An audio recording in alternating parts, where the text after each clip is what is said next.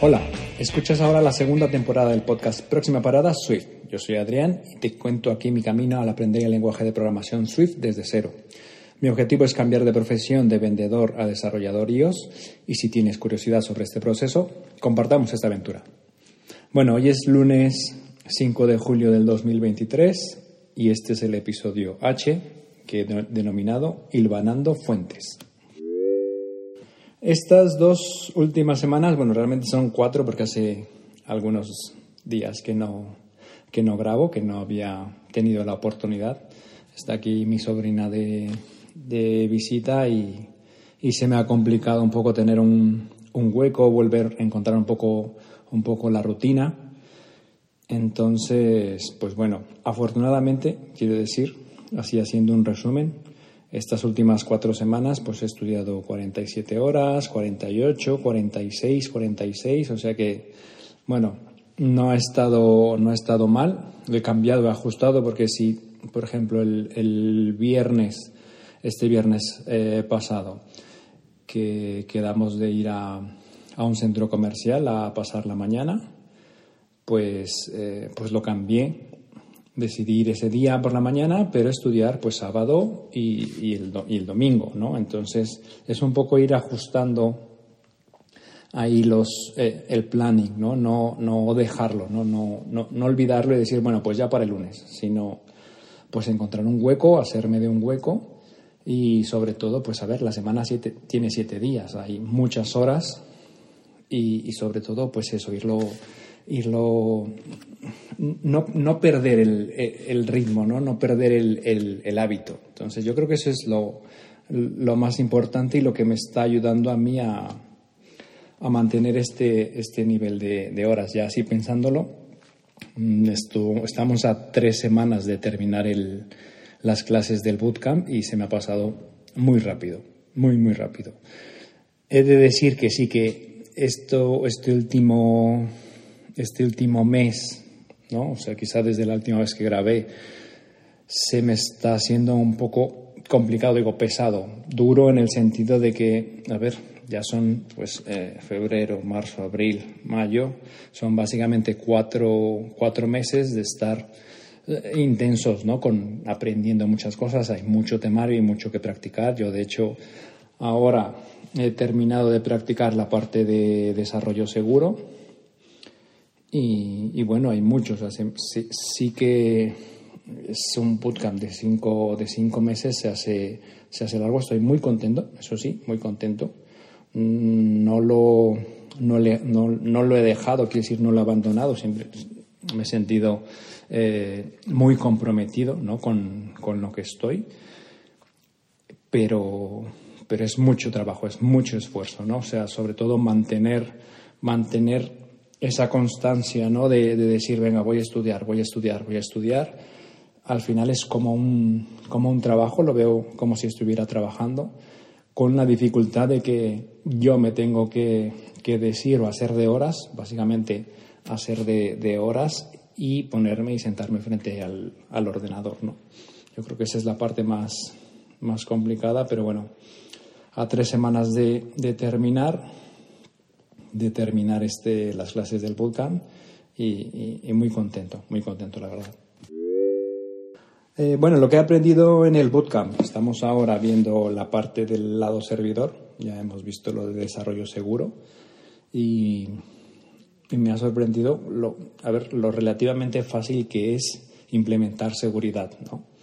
Hay que hacer, o sea, la parte, lo que hay que hacer es un, es un módulo, un módulo que te permita pues con una función y, básicamente automatizar todo el código, o sea, dejarlo en, en, funciones y cómo, eh, cómo esa parte de, de, ocultar información sensible ¿no? del, del usuario, sobre todo, pues una, por guardarlo en el dispositivo y otra por, por transmitirlo en la, en la red, ¿no? Ya no digamos eh, eh, temas de, o datos de salud, sino pues datos bancarios o datos que consideremos en, sensibles, ¿no? En este caso. Entonces es, es relativamente sencillo. Me ha costado entenderlo, eso sí, o sea, son al final tampoco nos hemos metido en los algoritmos, quiero decir, son algoritmos que ya existen, son eh, algoritmos de seguridad que, cifran la información y ya está. Lo único es implementarlos, pero sí, sí me ha costado ver, o sea, tengo que hacerme unos diagramas de, de cómo, cómo es que se implementa, ¿no? Cómo es que funcionan esos algoritmos eh, o, cómo es que yo los hago funcionar en, el, en, la aplicación, ¿no? Eso es, la, es lo, que, lo que me ha costado un poco entender. Y por otro lado, lo de, lo de Vapor para, para el lado servidor, el framework, la verdad es que es, me ha sorprendido lo, lo sencillo que es. O sea, es realmente es otra aplicación, o sea, la parte de, de Bucket es otra aplicación completamente distinta.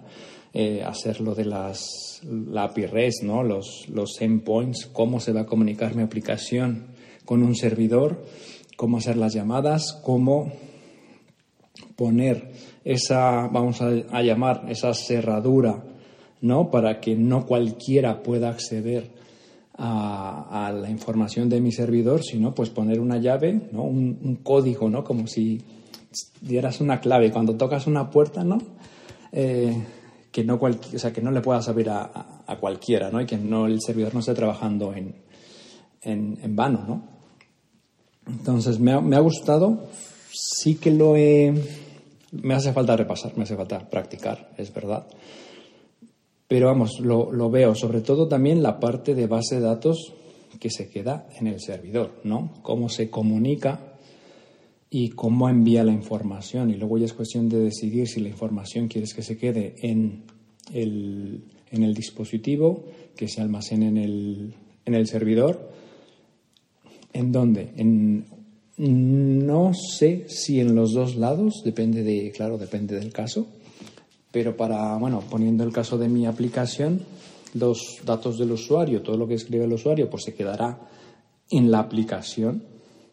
Y en el servidor planeo poner o, mi intención es poner eh, cierta información que se, que se vaya actualizando conforme voy proveyendo de, de más datos de, actividades, por ejemplo, ¿no? Para, para, para, hacer en la aplicación eso que se vaya descargando a la, al cliente.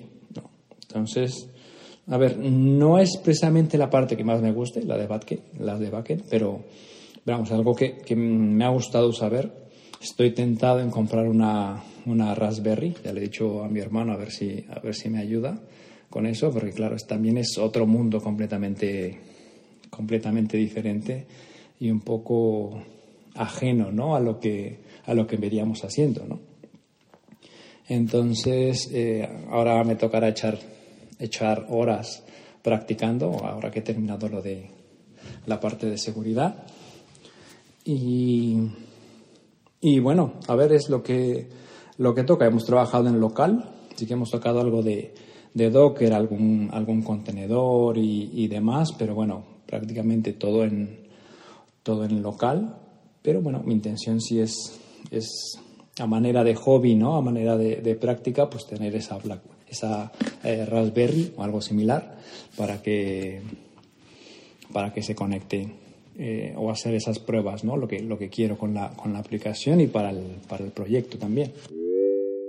He avanzado en repasar el desarrollo seguro, ¿no? Me he hecho una mini, mini aplicación en la que he puesto cómo cifrar un dato o cómo cifrar la información, un texto básicamente, cómo descifrarlo, eh, cómo guardarlo pues, en, la carpeta de documentos del dispositivo, cómo guardarlo en un archivo de, .dat o en, un, en un JSON y en, la, en el keychain, ¿no? en, la, en la cartera de, de certificados, en la cartera de claves, de claves del, del dispositivo. Entonces, eh, aunque, aunque yo pueda ver, luego hemos, hemos también, eh, también repasado sobre los, los hashes, el hash criptográfico, y aunque cuando se graba el texto y lo muestra, bueno, cuando se graba esa parte de ese texto, ¿no? esa información, se graba en un, en un fichero de datos, realmente no es no es legible, ¿no? O sea, no se puede leer porque son un montón de, símbolos, ¿no? Es algo, pues eso, vamos a decir, datos en, crudo, ¿no? y la forma de representarlos en, la pantalla, em, pues es, me, parecía muy similar lo que era el hash y lo que era el cifrado, ¿no? Pero eso es por la representación en la, en la pantalla, ¿no? O sea, había entendido cuando, cuando, cuando dio las clases, pero ya el, ponerlo en mi cabeza o, comprenderlo es donde, donde he visto la diferencia, ¿no? Al practicar esta, esta aplicación, Luego también cómo cifrar algunos datos que nos interesa, por ejemplo, igual no interesa, puede que no te interese eh, cifrar el, nombre cuando lo guardas en la base de datos, pero probablemente sí el correo electrónico o el teléfono. Entonces son ciertos datos que hay que cifrar y qué es, cuáles son los pasos que hay que seguir para cifrar esos datos y sobre todo de la manera más fácil posible, ¿no? O sea, dejar que el, que el, que el sistema lo, lo haga, casi diría, transparente, ¿no? O sea, que no se vean envueltas muchas funciones de por medio y ahora hago esto y ahora hago esto otro, sino eh, hacerlo lo más, lo más limpio posible, ¿no? Lo más, lo más transparente y lo más, vamos a decirlo, pegado a esa capa de, lo que hace el mismo sistema, ¿no? No meter yo directamente, vamos a decir, las manos, ¿no? Entonces, eh, me ha gustado, me ha gustado esta parte del, del cifrado. Y eso, la aplicación que hice, pues era muy sencillo, ¿no? O sea, que escribías un texto, eh, le dabas a un botón, básicamente te lo cifra, te lo muestra en pantalla y te da ese feedback, ¿no? He puesto ahí una pequeña animación que me diera el feedback de que, de que se había cifrado, que lo habías descifrado, que se había hecho el hash, que básicamente el, el hash, tal como lo he entendido, es que es un, vamos a decirlo, una ese indicador que te va a asegurar que la información que tú estás enviando es la que se ha enviado originalmente, ¿no? O sea, es. No voy a decir el, sello, ¿no? El, sello de. Eh, antiguamente que se ponía, ¿no? El, sello con, el sello con la cera, ¿no? Y que, y que lo sellabas y que te asegurabas que esa carta iba, iba sellada, ¿no? Y que si estaba violado el sello, eh, pues significa que alguien lo había, lo había abierto. Pero vamos, es quizá lo más, lo más parecido, ¿no? O sea, o sea, que va con un sello y si ves que ese sello pues ha sido alterado, pues significa que ya no, ya el contenido que tienes no es el mismo que se, que se envió, ¿no? Contrario a, a cifrarlo, ¿no? Que es eh, poner, bueno, no contrario, no, sino diferente a lo que es cifrarlo, ¿no? Que entonces sí que es eh, ocultar, poner una capa que, que, evite que, se, que, sea legible, ¿no? Que sea leíble eh, o que esa información pues esté pública, ¿no? Que cualquiera la pueda, cualquiera la pueda leer. Entonces, eh, pues bueno, eso es lo que, lo que he avanzado. Ya terminé esta mini app de, de repaso. Y bueno, eh, compré, ahora que empezó y que pusieron de descuento, unos libros de Big Mountain Studio. Y uno ha sido sobre Core Data y otro ha sido sobre Swift UI.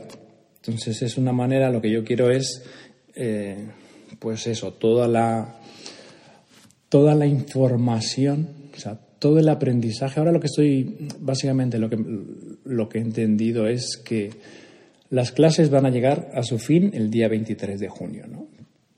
Pero no es el fin del, viaje, realmente el viaje apenas comienza, ¿no? Entonces tengo que hacerme al hábito de, de, estar encontrando constantemente fuentes de información, constantemente recursos como hacía antes, quizá ahora un poco más especializados, ¿no? Y, sobre todo eh, también saber en qué momento en qué momento comprarlos, en qué momento adquirirlos, ¿no? Ahora que ya he visto Coredata, pues me compro el libro de Coredata que será para profundizar un poco más, un, poco más sobre, sobre el tema. Swift UI no, significa que no haya aprendido nada sobre cómo hacer vistas, pero sí me gusta profundo, me gustaría profundizar un poco más, ¿no? Como el libro de, de GitHub que me compré de Bryce Moure, que ahora lo he terminado de, de leer. Y, y me ha abierto un, vamos, esa parte que no sabía absolutamente nada de, de JIT, que es como un complemento al módulo que vimos en el bootcamp de JIT. ¿no? Entonces es, es, ir un paso un poco, un, poco más allá. ¿no? El, libro que me recomendó un compañero sobre, sobre TDD, sobre eh, desarrollo conducido por pruebas, pues bueno, un paso más allá de lo que es el, el bootcamp, ¿no? Porque al final yo creo que en esta y en cualquier otra profesión estás en continuo o tendrías que estar en continuo aprendizaje, ¿no? Porque si no, pues al final te estancas y, y, esto va, va demasiado rápido, ¿no? Por ejemplo, y que es la eh, empieza la WWDC no sé qué van a presentar. Todo el mundo que dice que las gafas, pues bueno, eso abrirá pues otro campo en el cual te puedes especializar. Y, tienes que aprender, o sea, es nuevo conocimiento que se va generando, que vas aprendiendo y, te tiene que gustar, ¿no? O sea, te tiene que gustar el, el, aprender, ¿no? Como, como a mí me gusta. Y realmente me gusta aprender, ¿no? Entonces, eh, pues bueno, eso es lo que, lo que ha avanzado en, en, estas, en estas semanas. Lo que el deporte me ha enseñado. Me ha enseñado que tu peor día vale por dos. O sea, ahí, ahí si, si tú eres capaz de hacer lo que tienes que hacer, incluso cuando no tienes ganas de, de hacerlo, ese día te tiene que contar por dos. ¿no? Entonces, es, eh, es casi, no voy a decir la, la, obligación, pero, pero sí, cuando estás, cuando estás metido en esto y sabes que pues hoy también toca entrenar y mañana toca entrenar y pasado mañana toca entrenar, eh, vas muchas veces, pues entrenas sin ganas, sin pensarlo. A veces cuando no tengo, eh, no me levanto con ese entusiasmo ¿no? de, de ir, pues simplemente voy, dejo que, mi cuerpo, que mi cuerpo guíe, ¿no? que la rutina me guíe y, no tengo que pensar, no lo pongo en, no lo pongo en duda, ¿no? simplemente, simplemente lo hago. Es así, o sea, no puede que ese día no me sienta eh, con la confianza, que no me sienta fuerte, puede que ese día pues no haya dormido bien, y, hay que hacer, aceptarlo, quiero decir. Si, solamente hiciéramos las cosas cuando, cuando tenemos ganas de hacerlas, eh, no sé qué porcentaje alcanzaríamos a, completar, ¿no? Entonces, eh, de esas 46 horas, por ejemplo, que hice de la, eh, la semana, pues sí, a ver quién te dice que un sábado por la tarde pues nada, me siento y, me, pongo, me pongo a estudiar. Pero lo disfruto, quiero decir, al, final, cuando ya estás ahí, cuando ya te encuentras y ves la actividad que estás realizando, eh, es cuando viene ese momento de, de disfrute. Es decir, lo haces, o sea, las actividades que se hacen o, que haces es, es, por algo, porque, porque, porque te gusta hacerlas, porque disfrutan, porque las disfrutas, porque te dan algo, ¿no? Te, te dan algo a cambio. Entonces, em, esos días, yo creo que hay veces que los, los, los, los, días en los que menos ganas he tenido son los días que voy a entrenar, son los días que, que mejor salgo, ¿no? Porque es como un cambio de estado eh, y puedes ver los dos polos, ¿no? De, venir con, con, sin ninguna gana y salir con, con el pensamiento de decir, bueno, para no haber tenido ganas, lo he hecho muy bien. Entonces eh, me pasa lo mismo, ¿no? Aquí, ¿no? Que dices, bueno, me siento. Eh, empiezas, empieza ese flujo, empiezas ese calentamiento, vamos a decir, empiezas a, a, calentar, a hacer cosas y cuando te das cuenta has logrado algo, ¿no? Y ese logro, ese pequeño logro, te da ese subidón de energía que, eh, que tanto disfrutas, ¿no? O sea, yo y, que cada uno disfruta, ¿no? Entonces, eso es, o sea, cuando menos tienes ganas de, hacerlo, yo creo que es, eh, es la medalla, ¿no? O sea, es, ese día vale mucho más. Y, yo creo que es parte también de, eh, de esa constancia, es eh, el, saber que no todos los días vas a tener ganas, que no todos los días van a ser buenos, que no todos los días vas a estar con la cabeza fresca para, para hacerlo, para ponerte a estudiar, que, que puede que preferirías estar haciendo otra cosa, pero cuando lo haces, cuando te decides hacerlo, mm, vamos a decir, en cierto modo hasta obligado a hacerlo, eh, al final tiene su recompensa, ¿no? Su recompensa. Entonces, esos días cuando, cuando, tengas, cuando tengas pocas ganas, eh, cuenta ese día por dos. Y la frase del episodio. Esta la elegí hace, hace días, cuando pensaba que iba a grabar, igual hace dos semanas. Entonces, la habré encontrado por ahí. La verdad es que no, no lo sé. Este es de Barón del Barón de Montesquieu. Y dice, si solo deseásemos ser felices, sería fácil conseguirlo. Pero deseamos en realidad ser más felices que los demás y esto es mucho más difícil de lograr, porque creemos que los demás son más felices de lo que realmente son. Sí, me ha dado mucho de pensar, quizá lo podía asociar al, anterior, ¿no? De, de, la energía, la energía es felicidad.